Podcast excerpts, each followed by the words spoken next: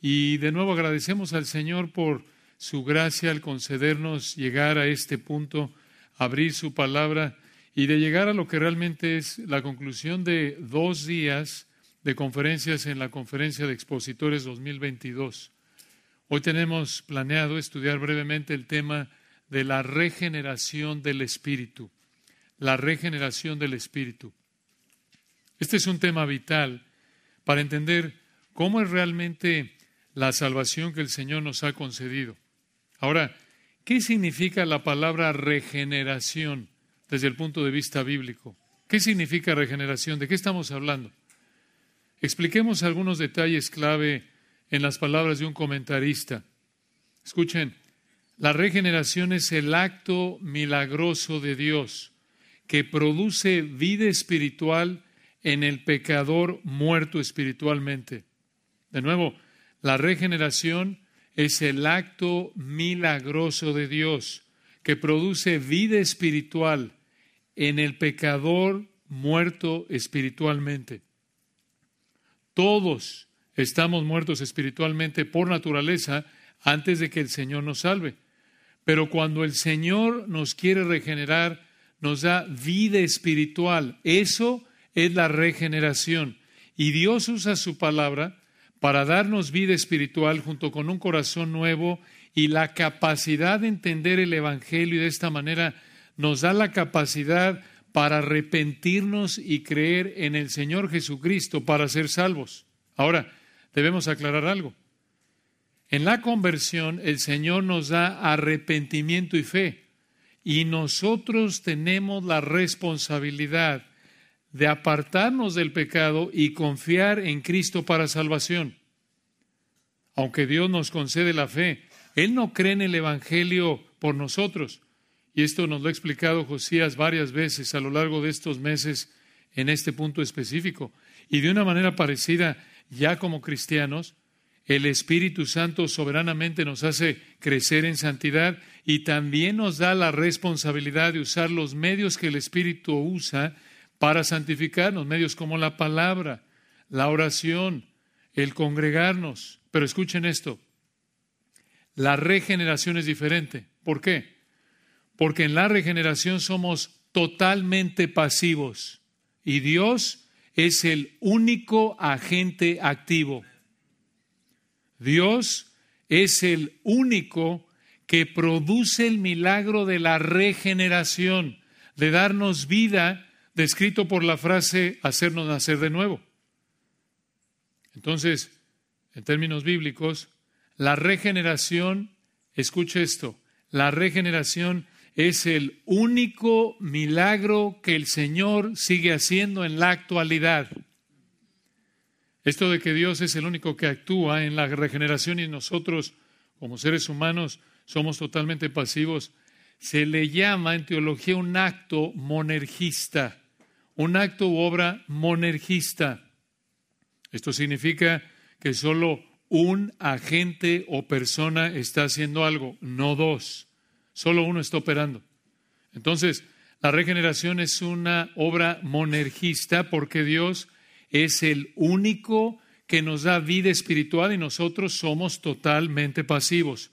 ¿Y cómo lo hace el Señor? ¿Cómo nos regenera Dios?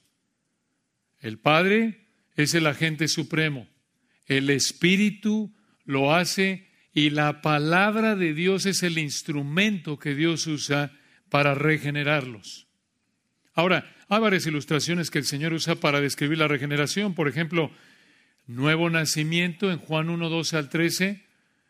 Y ahí es una ilustración tan útil porque así como no tuvimos nada que ver con nuestro nacimiento físico, no tenemos nada que ver con nuestro nacimiento espiritual en términos de regeneración.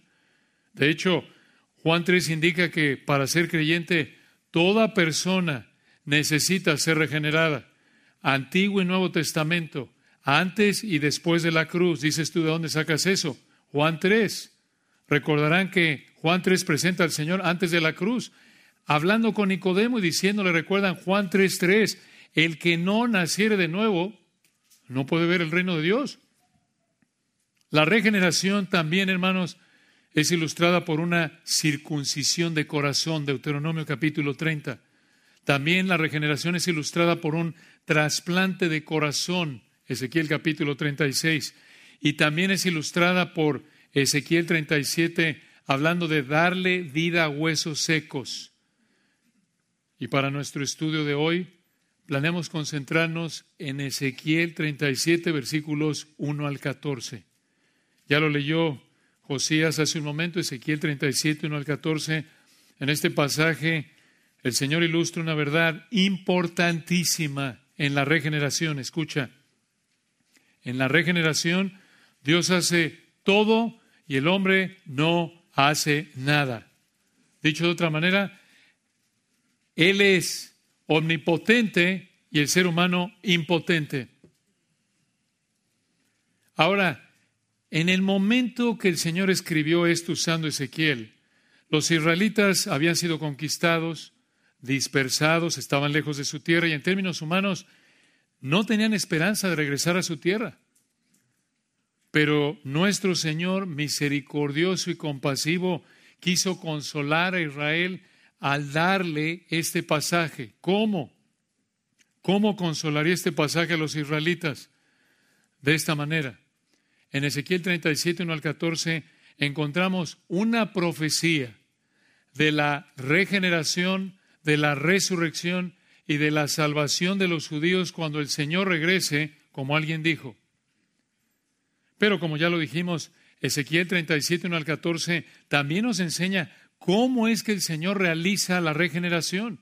Y por eso, aquí en Ezequiel 37, 1 al 14, vamos a concentrarnos en dos verdades que te enseñan la obra de Dios en la regeneración.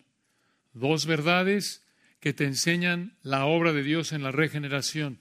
En primer lugar, vemos en los versículos 1 al 6 la impotencia humana en la regeneración. Y en segundo lugar, en los versículos 7 al 14, vemos la omnipotencia divina en la regeneración. La impotencia humana, la omnipotencia divina, y veamos la primera, Ezequiel 37, 1 al 6, la impotencia humana en la regeneración.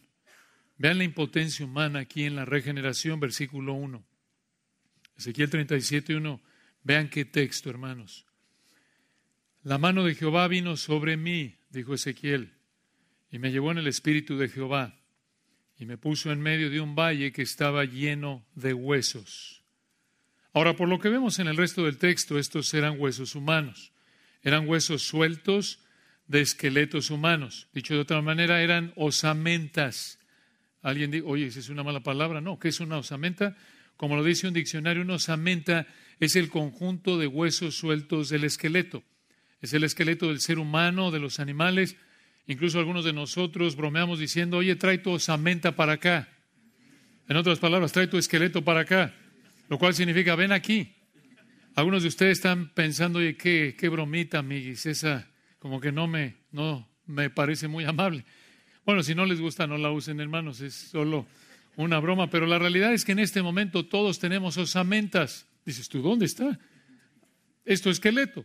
Todos tenemos osamentas cubiertas de músculos y piel. Entonces, en el versículo 1 el Señor colocó en el espíritu Ezequiel en medio de un valle que estaba lleno de huesos humanos. Y vean lo que hizo el Señor, versículo 2. Esto lo dice Ezequiel, Ezequiel 37, 2. Y me hizo pasar cerca de ellos por todo en derredor el Señor aquí le dio una visita guiada de este valle lleno de huesos. Eh, le dio un tour y vio hueso tras hueso tras hueso. Y aquí al final del versículo 2 nos dice dos cosas de estos huesos. Muy importante, nos dice su cantidad y su condición. Su cantidad y su condición. Vean la cantidad de huesos que eran, versículo 2. Y he aquí, en el hebreo normalmente cuando ven la frase aquí, significa atención a lo que viene énfasis en lo que viene. He aquí, versículo 2, que eran muchísimos sobre la faz del campo. Y vean no solo la cantidad, que eran muchísimos, sino también versículo 2, vean la condición, la condición de estos huesos, versículo 2 al final. Y por cierto, secos en gran manera. Así lo expresa el hebreo, es enfático. ¿Por qué dijo esto Ezequiel? ¿Por qué decir que eran muchísimos huesos de esqueleto humano y muchísimos huesos de esqueleto humano muy secos para mostrar la impotencia de estos huesos. Para mostrar, escuchen esto, la impotencia de estos huesos para vivir. O dicho de otra manera, para mostrar que era imposible, absolutamente imposible que estos huesos vivieran. Estaban tres veces exponencialmente muertos, requete muertos, hiper muertos, totalmente muertos secos en gran manera. Versículo no era así como un hueso de pollo que acabas de comer, lo tiras a la basura, ya está, todavía se ve fresco ahí, pedacito de pollo fresco. Y no falla el que en tu familia le encanta el pollo y dice, oye, me lo hubieras dado. ¿Cómo lo tiras ahí con el pellejito, que es lo mejor? No.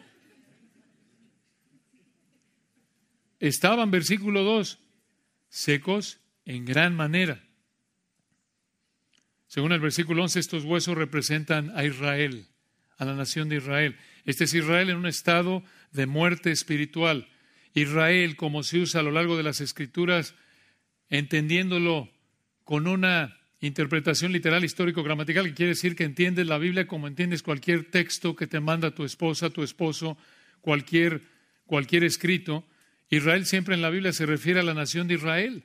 Y según el versículo 11, estos huesos representan a Israel. Esta es la nación de Israel en un estado de muerte espiritual. Israel como nación en la época de Ezequiel y a lo largo de los siglos, incluso en nuestro día, Israel como nación está muerta espiritualmente.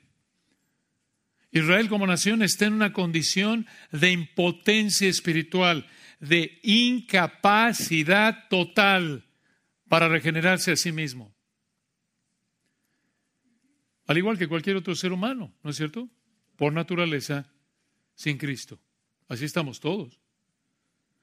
¿Cómo? ¿Cómo lo dice Efesios 2.1? Es lo mismo que Efesios 2.1. Y Él os dio vida a vosotros cuando estabais en qué condición? Muertos en delitos y pecados, en un estado de impotencia espiritual para regenerarnos a nosotros mismos. Israel y cualquier otro gentil como nosotros por naturaleza sin Cristo, estamos en un estado de impotencia absoluta, total, completa, para regenerarnos a nosotros mismos. Es un estado de imposibilidad espiritual para darnos vida a nosotros mismos.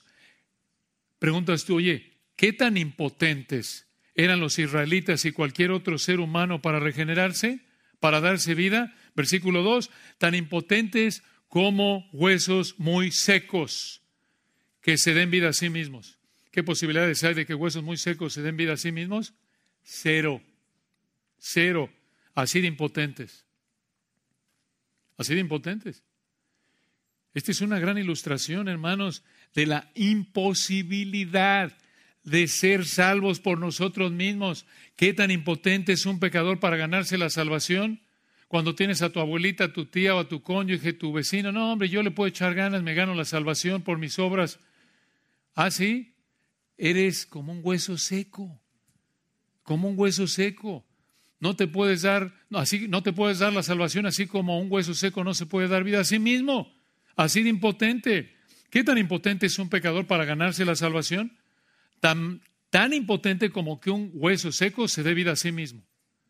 ¿Qué tan imposible es que por nuestros, escuchen, por nuestros propios esfuerzos, qué tan imposible es que por nosotros humanos, como pecadores muertos, por nuestro propio esfuerzo, podamos darnos vida espiritual para ser salvos? Tan imposible como que huesos secos se den vida a sí mismos. Así de imposible es darnos vida espiritual y salvarnos por nuestro propio esfuerzo. Pero ¿cómo sabemos que el Señor enfatizó la imposibilidad de que estos huesos vivieran? Por el versículo 3, véanlo. Ezequiel 37, 3. Y me dijo, el Señor le dijo a Ezequiel, hijo de hombre, ¿vivirán estos huesos? Y dije, Señor, en el hebreo Adonai, apuntando a soberano supremo, Jehová, Yahweh, el incambiable, el independiente, el infinito. Señor Jehová, tú lo sabes. Vean cómo el Espíritu de Dios escogió estos dos nombres de Dios para enfatizar la imposibilidad total de que estos huesos secos se dieran vida a sí mismos y la omnipotencia total y la realidad absoluta clara de que solo Yahweh, aquel, el único, independiente de su creación en términos de que Él no necesita su creación para existir y su creación lo, lo necesita para existir. El soberano, el único que da vida.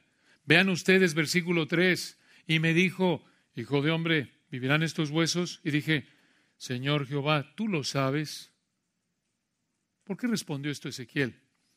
Como alguien dijo, Ezequiel sabía que humanamente era imposible que tantos huesos tan secos pudieran vivir.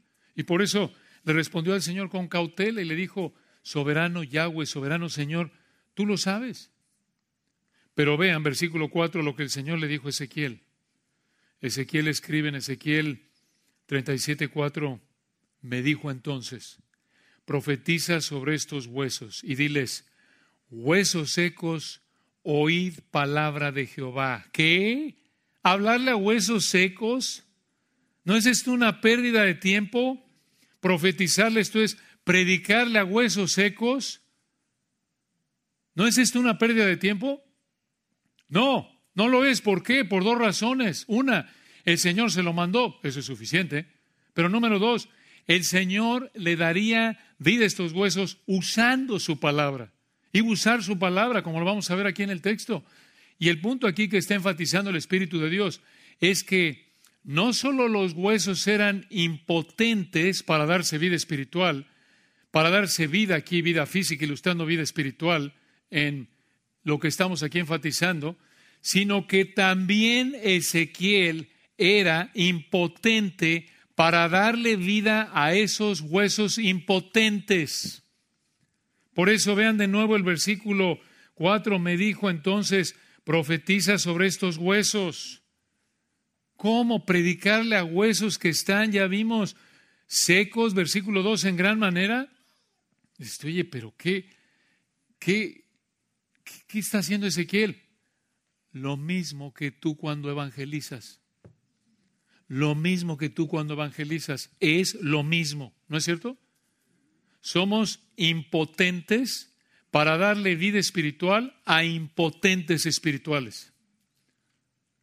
Recuerden, por naturaleza todo ser humano está muerto en delitos y pecados. Efesios 2.1, a todo ser humano le encanta el pecado y es esclavo del pecado. Romanos 3.9, todos están bajo pecado, ninguna persona por iniciativa personal busca a Dios y por lo tanto no puede llegar a ser hijo de Dios. Romanos 3:11, no hay quien busque a Dios. Ninguna persona tiene ni el deseo ni la capacidad de responder a Dios. Romanos 8:7, no se sujetan a la ley de Dios ni tampoco pueden. Entonces, cuando evangelizamos, somos como Ezequiel.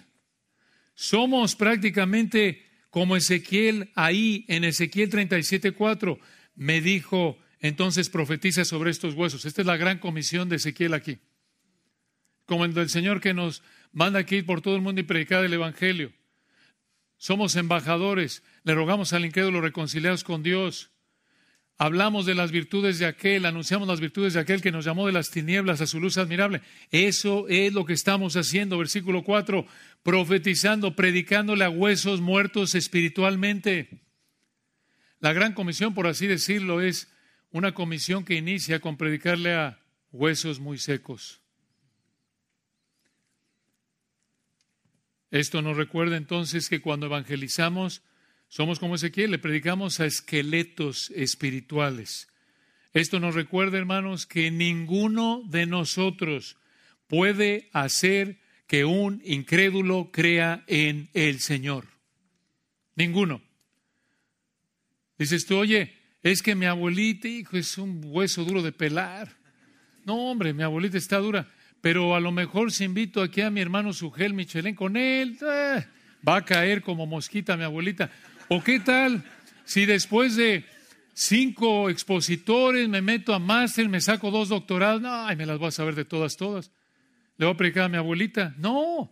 ¿Y se me va a convertir? No. No importa cuánto sepamos de la Biblia, cuánto les prediquemos, ni qué técnica usemos, somos tan impotentes para darle vida espiritual a un muerto espiritual como Ezequiel era impotente para hacer que esos huesos secos vivieran.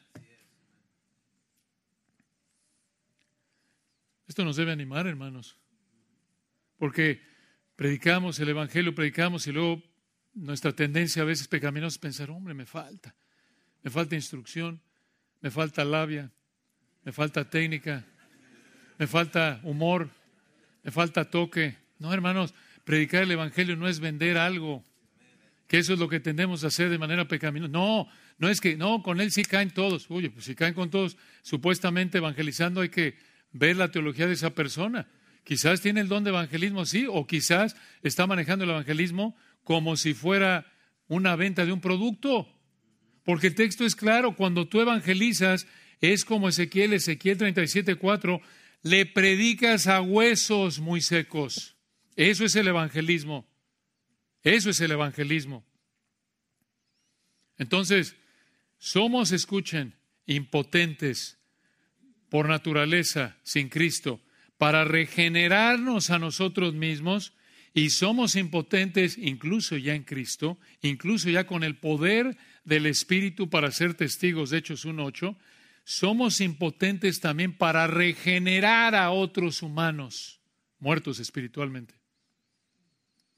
No podemos darnos vida espiritual y menos podemos dar vida espiritual a otros.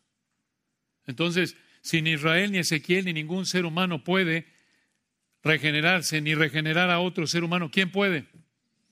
Solo una persona. Aquí está en el texto. Adonai, Yahweh, el soberano Jehová. Ahí está versículo 5, véanlo.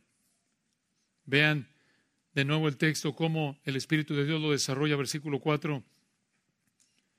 Ezequiel 37, 4 me dijo entonces, profetiza sobre estos huesos, esto es, predícales y diles huesos secos, oíd palabra de Jehová, versículo 5, este es el mensaje que tenía que predicarle Ezequiel esos huesos secos. Versículo 5, así ha dicho Jehová el Señor, a estos huesos, he aquí, yo, Dios está hablando, yo hago entrar espíritu en vosotros y viviréis. De nuevo, solo Jehová el soberano tiene el poder de regenerar a Israel y a cualquier otro muerto espiritual. Y así lo haría con estos huesos secos. De nuevo, que representan a Israel muerta espiritualmente. Y versículo 6, vean lo que dice. Ezequiel 37, 6. Y pondré tendones sobre vosotros, y haré subir sobre vosotros carne, y os cubriré de piel, y pondré en vosotros espíritu, y viviréis. Y escuchen esto, sabréis que yo soy Jehová. Sabréis que esto reflejaría que solo Dios lo habría hecho. Y lo vamos a ver en un momento al final del párrafo.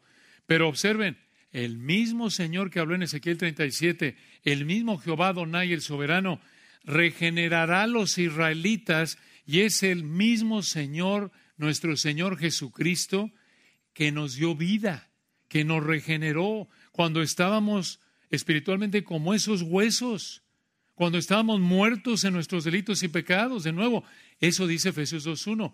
Y Él, Jehová Donai, el Señor Jesucristo, él os dio vida a vosotros cuando? Cuando estabais muertos en vuestros delitos y pecados. Y esto nos debe llenar de gratitud.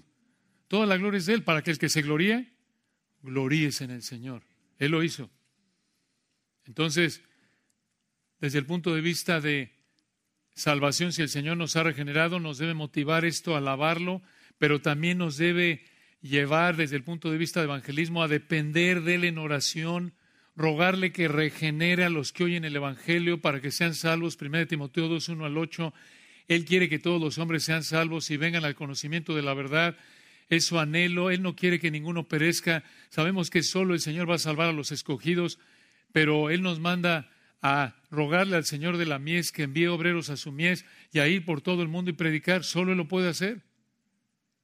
Entonces, aquí vemos en primer lugar en los versículos 1 al 6 esta primera de dos verdades que te enseñan la obra de Dios en la regeneración. Aquí vemos en primer lugar la impotencia humana en la regeneración.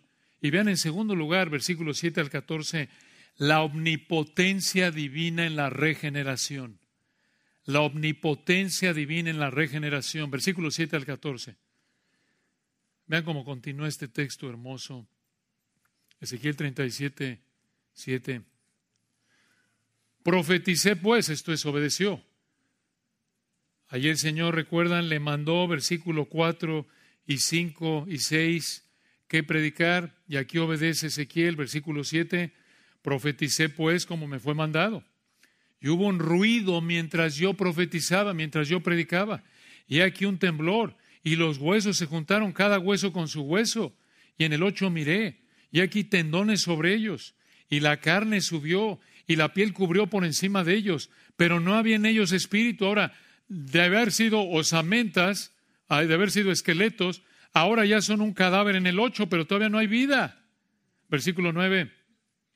Y me dijo, profetiza al Espíritu, profetiza, hijo de hombre, y di al Espíritu, así ha dicho Jehová el Señor de nuevo, Jehová Adonai el soberano, Espíritu, versículo nueve al final, ven de los cuatro vientos y sopla sobre estos muertos y vivirán.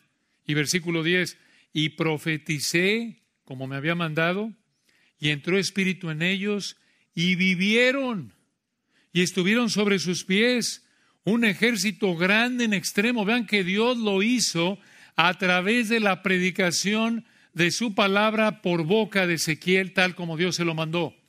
Qué gran verdad. ¿Hicieron algo los huesos secos para vivir? Por supuesto que no. ¿Hizo algo Ezequiel para que los huesos secos vivieran? Sí, una cosa, ¿qué? Predicó, dijo lo que Dios le dijo que dijera. Eso es lo único que hizo. Hermanos, aquí tenemos una ilustración maravillosa de la regeneración. Solo el Señor puede causar el milagro de dar vida espiritual a un muerto espiritual mediante su palabra. Hermanos, qué ánimo nos debe dar esto, incluso con tus hijos inconversos, con tus parientes inconversos. Esta es una aplicación de esto. Trae a tus hijos a la iglesia, exponlos a la palabra lo más que puedas, a predicaciones, sermones, aunque no quieran. Obvio, es que mi hijo no quiere, no lo quiero forzar. Claro que no. No hay quien busque a Dios. No hay quien busque a Dios. Pero Dios usa su palabra para regenerar. Expon al muerto espiritual, a los huesos secos en gran manera, lo más que puedas, a la predicación de la palabra. Que aquellos bajo la influencia que Dios te ha dado en tu familia, en el trabajo, buscando honrarlo en todo, obvio, no, a medio, obvio, en el trabajo sí es hora de trabajar y quieren silencio, no pongas ahí la predicación a todo volumen de Josías, ¿verdad? No, no, no, digo, en el momento sabio, honrando al Señor con buen testimonio, pero haz lo que esté de tu parte para ser un instrumento para diseminar la palabra. Esta palabra que es viva y eficaz, esta palabra que Dios usa para dar vida secos a huesos secos. Algunos llegan a decir erróneamente, oye, pero es que no va a llevar a mi hijo porque se va a resentir contra la iglesia porque no quiere, si le insisto, le impongo. Imponle. Claro que sí. Mientras esté bajo tu autoridad, quien esté bajo tu responsabilidad, imponlo, tráelo, aunque lo traigas en un costal ahí. Se sienta aquí, se cae y si hay que amarrarlo a la silla también. Es que es abuso infantil. No, es un privilegio y responsabilidad. Efesios 6, 4. De crear a nuestros hijos en la disciplina y amonestación del Señor. Obvio, es una ilustración, hermanos. No van aquí a denunciar, aquí van a entregar a las autoridades que está promoviendo aquí abuso infantil, ¿no? Se calle, le pone ahí su cinta y eh, lo secuestró para llevarlo a la iglesia. Sí, nada más no usen esos medios. Entonces, hermanos, vean cómo termina este pasaje, versículo 11. Ezequiel 37, 11. Me dijo luego, hijo de hombre, todos estos huesos son la casa de Israel. He aquí, ellos dicen, nuestros huesos se secaron y pereció nuestra esperanza y somos del todo destruidos. Así pensaban los israelitas en ese momento, no tenían esperanza porque habían sido conquistados y sacados de su tierra, estaban bajo el poder de una nación impía, idólatra, que era Babilonia. Pero el Señor los consoló con estas palabras y les dijo, aquí estas verdades, que desde el punto de vista de otra implicación, aplicación para nosotros, nos consuelan. Pero vean aquí, le dijo Ezequiel, versículo 12, Ezequiel 37, 12, por tanto, profetiza y diles, así ha dicho Jehová el Señor, he aquí yo abro vuestros sepulcros, pueblo mío, y os haré subir de vuestras sepulturas, y os traeré a la tierra de Israel, y en el 13 sabréis que yo soy Jehová, cuando abra vuestros sepulcros, y os saque de vuestras sepulturas, pueblo mío, y escuchen esto en el 14, y pondré mi espíritu en vosotros, y viviréis, y os haré reposar sobre vuestra tierra, y sabréis que yo Jehová hablé y lo hice, dice Jehová. Aquí tienen ustedes esta profecía de nuevo de la resurrección, regeneración y reunión de la nación de Israel. El Señor va a regenerar a Israel cuando regrese y lo hará, como lo vemos aquí, mediante su palabra. Este pasaje de Ezequiel también incluye su resurrección, como lo vemos en Daniel capítulo 12, y también Él los va a llevar de regreso a su tierra. Esto va a pasar en el futuro, al final de los siete años de la tribulación futura. Cuando el Señor regrese a la tierra en Apocalipsis capítulo 19, va a cumplir Ezequiel 37, 1 al 14, al salvar a Israel, traerlos a su tierra, y ahí va a reinar el Señor durante mil años aquí en la tierra, como vemos en Apocalipsis 20.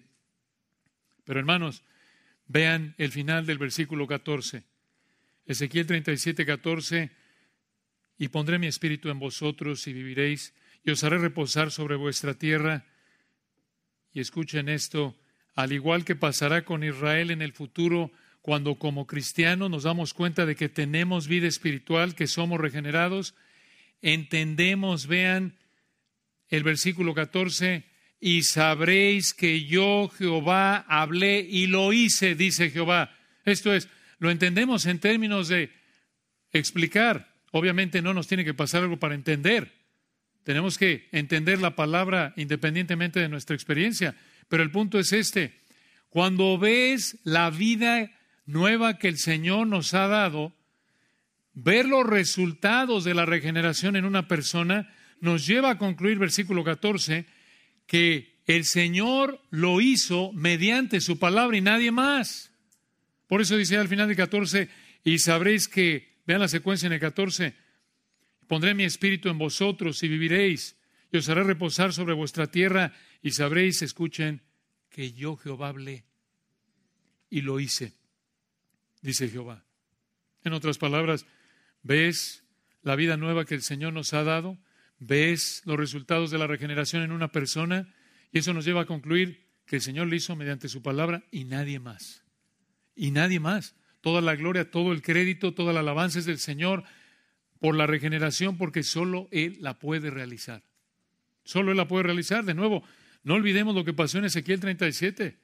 Ni los huesos ni Ezequiel pudieron darle vida a los huesos. Solo versículo 14, Jehová que habló y lo hizo.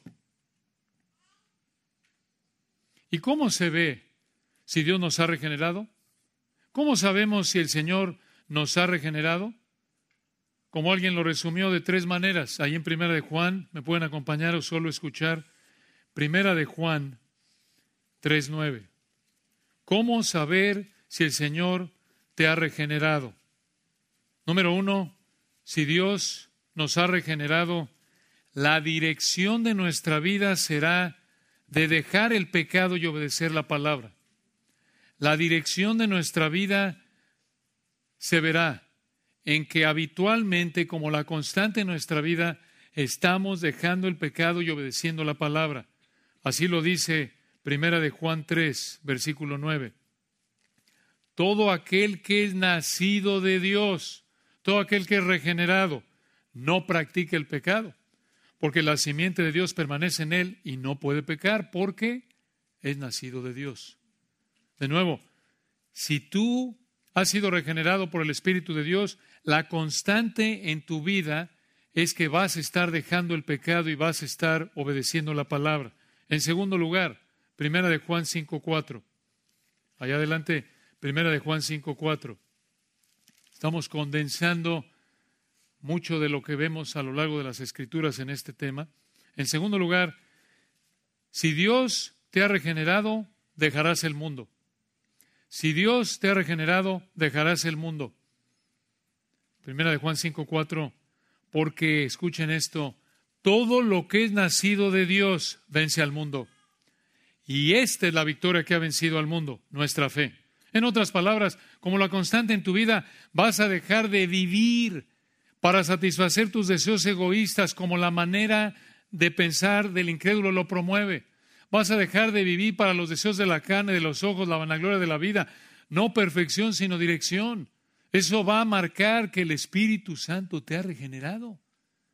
Entonces, si has nacido de nuevo, en primer lugar, la dirección de tu vida se caracterizará por estar dejando el pecado, obedeciendo la palabra. En segundo lugar, por estar dejando el mundo. Y en tercer lugar, finalmente, si has nacido de nuevo, la dirección de tu vida se caracterizará porque amas a otros cristianos. Amas a los cristianos. Primera de Juan 4.7, clarísimo. Primera de Juan 4.7, amados, amémonos unos a otros, porque el amor es de Dios. Y escuchen esto, todo aquel que ama es nacido de Dios, es regenerado y conoce a Dios. Hermanos, ¿cuántas veces estamos cargados por algún pariente, un ser querido, y lo invitamos, y ya lo invitamos al concierto y a la iglesia, y otra vez buscamos otro pretexto, a ver expositores, y a la cena tal, y al desayuno tal de mujeres, y de hombres, y de niños, y de, y de preescolar, lo que sea. Ya lo estás trayendo, y no quiere venir. ¿Por qué no quiere venir? Porque es, es una osamenta espiritualmente. Porque son huesos secos en gran manera espiritualmente. Está muerto. Es como si trajeras un maniquí, lo sientas en la iglesia y está muerto, no tiene vida. Y lo empujas y lo empujas y lo empujas. Ay, ora por mi marido, ora por mi hijo, ora. Claro que oramos, pero ora que venga a la iglesia, sí, pero ora que Dios le dé vida. Porque si no le interesa estar en la iglesia y busca la última, aunque profese ser cristiano y busca cualquier justificación para evitar la iglesia, primera Juan 5:4, todo aquel que ama es nacido de Dios. Todo aquel que ama, todo aquel que ama, observen a otros, otros cristianos, dice aquí, amémonos unos a otros, es nacido de Dios. El Espíritu de Dios produce en ti, si te ha hecho nacer de nuevo, el querer estar con otros cristianos, el querer adorar al Señor con otros cristianos, el querer servir a otros cristianos. El querer, escucha, servir de manera sacrificada, desinteresada a otros cristianos. Eso es, amémonos unos a otros. No ver la iglesia como una carga. De nuevo, luchamos con nuestro egoísmo, pero la dirección de nuestra vida, si realmente somos nacidos de nuevo, es que amamos otros cristianos de manera desinteresada, queremos servir, nos encanta estar juntos. Y no, oye, no, hoy no voy a la iglesia, ¿por qué? Pues me duele la corbata. No, no voy a la iglesia. ¿Por qué? Hijo, porque como predicaba Josías el domingo pasado en la noche, pues está lloviendo. Y decía Josías, ¿está lloviendo? ¿No vas a la iglesia por eso? Pues no es tu prioridad, porque aunque está lloviendo vas a comprar comida, ¿no es cierto? O dices, bueno, para que, que sea parejo, ¿no? Digo, realmente si la lluvia está tan dura, ¿por qué vas a comprar comida? Y como nos explicaba Josías en Ageo, porque tu prioridad no es la adoración a Dios, es la verdad. Igual lo mismo del COVID, ¿cuántos ahí, no, no voy a la iglesia por el COVID, ¿sí? Pero sí va a trabajar. Ah, interesante. ¿Se quiere cuidar? No, no, yo me quedo en casa. Ah, sí, pero te quedas en casa a trabajar, ¿no? ¿Verdad? Porque la realidad es que la, tu prioridad no es la adoración, punto. Y si ese es tu estilo de vida, no eres salvo. No le demos vueltas. Primera de Juan 5, 4, 7. Es la realidad. No puedes hacer que huesos que están en gran manera secos quieran comer. Pues no, están muertos. Lo primero que necesitan, no, el problema no es que no quiere venir a la iglesia, el problema es que está muerto. Claro que no quiere estar con otros cristianos, claro que fomenta, quieres, si no eres salvo, vas a buscar y vas a disfrutar que las personas más cercanas a ti sea gente que no es cristiana. Llámese tu familia o tus amigos de la escuela o quien sea. Ay, es que en la iglesia como son terribles los hermanitos. Mira, son excusas. La palabra de Dios es clara, hermano. Claro que pecamos soportándonos y perdonándonos unos a otros. Entonces, si la dirección de tu vida no es dejar el pecado, dejar el mundo y servir de manera sacrificada, desinteresada a otros cristianos, no has nacido de nuevo. Y si es así, necesita rogarle al Señor que tenga misericordia de ti y que te haga nacer de nuevo. Y una aclaración, tu responsabilidad es arrepentirte y creer. No, nada de que seguramente van a haber muchos ahí en el juicio del gran trono blanco de Mateo 7 que dirán, Señor, Señor, no profetizamos en tu nombre. Muchos que conocieron esta doctrina. Y no le vas a poder decir al Señor, si te quita la vida hoy y te manda al infierno y vas a estar en el lago de vas a estar en el juicio del gran trono blanco, Apocalipsis 20, y luego en el lago de fuego eterno, no le vas a poder quejar, no te vas a poder quejar contra él y decir, Señor, es que la salvación es de Jehová y la regeneración es tuya. No me regeneraste, por eso estoy aquí. No. Esta es la condenación, Juan 3:19 que la luz vino al mundo y los hombres amaron más las tinieblas que la luz. Romanos 1, no tienen excusa. Si tú terminas en el infierno eterno es porque amaste más las tinieblas que la luz. Preferiste pecar que dejar tu pecado y venir en arrepentimiento a Cristo y rogarle misericordia. Tú eres responsable 100% por arrepentirte y creer y si terminas en el infierno es por tu culpa y nada más que por tu culpa. Eso es lo que dice la Biblia. Entonces, hermanos, este gran texto muestra nuestra impotencia humana para regenerarnos y para regenerar otro humano, pero muestra la omnipotencia divina. Así que, hermanos, si Dios en su gracia soberana nos ha regenerado, y lo vemos de nuevo porque la dirección en nuestra vida es dejar el pecado, dejar el mundo y estar creciendo en nuestro servicio sacrificado, desinteresado hacia otros cristianos. Si esa es una realidad en tu vida, dale gracias a Dios, alábalo, demuestra tu gratitud, amor a Él, siendo más y más fiel a Él cada día. Y recuerda, con aquellos que no conocen al Señor, donde el Señor te dio oportunidad de presentar el Evangelio, ora por ellos. Ruega al Señor porque escuchen su palabra y el Señor los salve a través de su palabra y conforme te dé oportunidad, predícales. Y aunque te sientas como que te estás dando una y otra y otra vez contra la pared y le predico y le predico y llevo 20 años predicándole, conforme Dios te dé oportunidad, con sabiduría, con amor, síguelo exponiendo a la palabra, porque recuerda, él de su voluntad nos hizo nacer por la palabra de verdad. Santiago 1.18. Es la palabra que permanece para siempre por la que somos renacidos, dice 1 Pedro. Sigue predicando, sigue orando para que el Señor tenga misericordia y haga nacer de nuevo a esos huesos muy secos que te rodean. Oremos para terminar. Padre bendito, gracias por este texto. Gracias Señor por este recordatorio tan importante, tan alentador de que la salvación es de Jehová. Gracias Señor porque no depende de nosotros, sino de ti.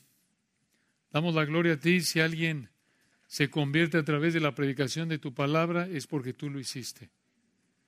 Gracias Señor por los que has salvado por gracia pura a través de tu palabra a los que has hecho nacer de nuevo.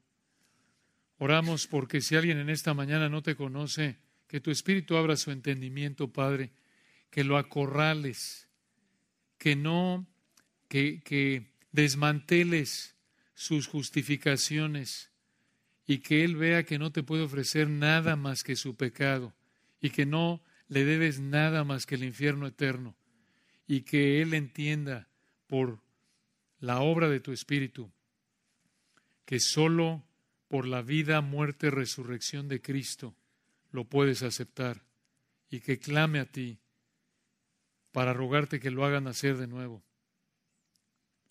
Gracias Señor por esta mañana, por estos días de conferencias, por el gozo que nos das de estar juntos y te rogamos Señor que estas verdades las tengamos frescas en nuestra mente para mantenernos consolados honrándote en todo y agradeciéndote por el poder de tu Espíritu, el poder de tu palabra, porque también recordamos que esta profecía se va a cumplir y oramos y anhelamos que se cumpla para tu gloria. Amén.